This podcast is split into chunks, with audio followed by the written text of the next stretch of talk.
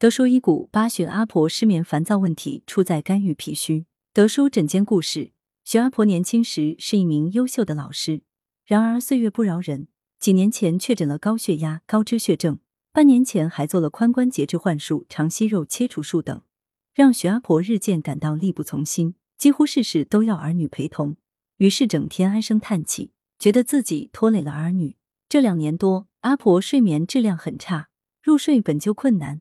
还要起夜好几次，心里也装着很多事，一晚上几乎没法睡觉，白天则昏昏沉沉，没有精神，讲话音量不大，脾气逐渐暴躁起来，跟老伴时不时拌嘴，生气时还会觉得太阳穴的血管突突的跳得特别明显，且伴心慌，上厕所蹲下站起时总需要扶着把手，两条腿老觉得绷得紧紧的，排便也十分费力，一用力就容易漏尿，甚至偶尔咳嗽几声也会。咳多了，胸口就觉得扯得慌，浑身都不舒服。子女们听说德叔治疗疑难杂症很有心得，就带着徐阿婆来看德叔门诊。德叔解谜：徐阿婆年轻时工作压力大，容易出现肝郁。以往十分独立的人，因为年龄增大而变得依赖家人，这种转变让她更加忧虑，忧思太多，容易引起气机郁滞，肝气得不到疏泄，就会总是叹气，气郁久了又易化火，而出现肝火上炎。表现为烦躁易怒、爱发脾气、思则气结，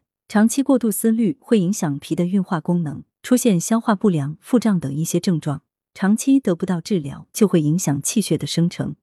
出现气血亏虚，如说话声音小、不爱说话、面色萎黄、失眠多梦等不适。治疗上，德叔以疏肝气、养肝阴、健脾胃为原则，佐以养心安神。经过近一个月的治疗，徐阿婆的种种不适基本痊愈，女儿赞叹。又找回了温柔的妈妈。预防保健，德叔提醒徐阿婆这类人群要学会远离秋悲，多看一些正能量的信息，培养一些兴趣爱好，多与老朋友相聚，多去户外走一走。肝郁脾虚的人大多会忧思很多事情，尽量午后到户外晒晒太阳，学会享受生活。还可每天敲打位于身体外侧的胆经，双手握拳，稍微用点劲敲打左右大腿外侧各五十次。或轻敲围绕腰腹一圈的带脉，以帮助调理情志，缓解紧张情绪。德舒养生药膳房材料：鸡半只，莲子四十克，白葛、鲜皮五十克，陈皮五克，枸杞子二十克，生姜二至三片，精盐适量。